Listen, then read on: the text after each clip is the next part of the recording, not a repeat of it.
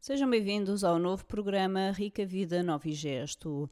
Hoje vou falar aqui de, das mudanças que a digitalização tem possibilitado às empresas e faço por isso menção ao documento do Decreto-Lei número 28 de 2019, de 15 de fevereiro. Podem consultar o documento em PDF no site da Ordem dos Contabilistas Certificados, com o título Obrigações relativas a faturas, arquivo de documento e programas de faturação e de contabilidade. Aqui chama a atenção para, para dois pontos muito interessantes. A partir de 2020, estou a citar, nas faturas e demais documentos fiscalmente relevantes deve constar um código de barras bidimensional, que é aquele código QR. Uh, são uns quadradinhos uh, que funciona no fundo e um código único de documento. Uh, funcionam, no fundo, como um código de barras. Já há muito tempo que eu tinha pensado que isto era a solução. É que cada vez mais pegar numa fatura e aproximar de um leitor de, de códigos e podê-la introduzir no sistema é muito mais vantajoso.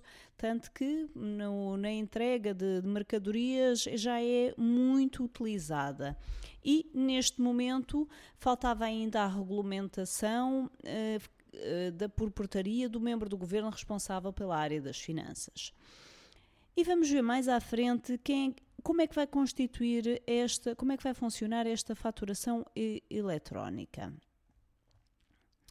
Vai funcionar uh, por colocação de uma assinatura eletrónica qualificada, nos termos legais, a posição de um selo eletrónico qualificado, também segundo o regulamento número 910/2014 do Parlamento Europeu e do Conselho, de, 27, de 23 de julho de 2014 Utilização do sistema de intercâmbio eletrónico de dados, desde que os respectivos emitentes e destinatários uh, ortorguem um, um acordo que siga as condições jurídicas do acordo tipo EDI europeu, aprovado pela recomendação número 1994 barra 820 barra CE da Comissão de 19 de outubro.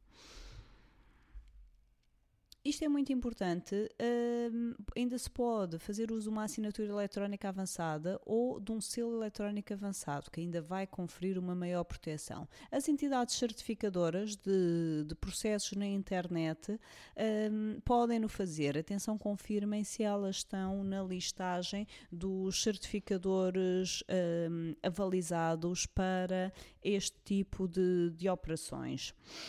E será de facto um custo acrescido a nível de, das empresas com processos informáticos, mas por outro lado também temos uma poupança considerável na quantidade de, de papel, de, de, máquinas, de registro, de, consumíveis uh, associados a esse registro que deixa de ocorrer. Portanto, eu vejo como muito positivas estas alterações, mas uh, está sempre uh, garantida a, a opção do, do cliente por uma fatura em papel. O que falta agora limar aqui neste documento, ele deixa imensa liberdade de atuação neste ano de transição, sendo que a partir de 2021 aí sim vai começar a incidir estas regras da faturação eletrónica de modo mais uh, apertado, uh, vai permitir uma transição gradual e neste momento, como vivemos até uma, uma época de hum, acrescida preocupação com o contágio, ao reduzirmos eh, a quantidade de papel que muda de mãos quando há uma, um ato económico e comercial é uma maior hum, proteção para ambas as entidades envolvidas a nível eh, bacteriológico. Como tal, esta informação tem essa vantagem e permite também que se possa contabilizar, controlar e gerir a informação num tempo mais rápido, porque não existe a morosidade de nos deslocarmos a um arquivo morto, que muitas das vezes poderá já estar uh, obsoleto, ilegível, deteriorado, cada vez que é necessário exercer uma garantia, confirmar um, um um, pagamento feito há muito tempo atrás, realizar um reembolso, um estorno, uma devolução, qualquer uma dessas operações fica grandemente facilitada. No entanto, também li que neste momento ainda surgem alguns problemas a esse nível. Portanto, não é só uma questão do, enquadramento legal que vai existindo, é depois a aplicação prática e da parte das empresas que, que estão a, a operar no, no mercado e a fornecer as soluções informáticas terem já uh, as, uh, o, os, os, softwares de faturação uh, passíveis de exercer tudo aquilo que é no, na vida comum de uma empresa necessário, que é devolver uma fatura, enviar uma segunda via, uh, corrigir uh, algo na, na fatura já enviada, pronto. Todas essas situações também têm que se verificar agora no suporte eletrónico.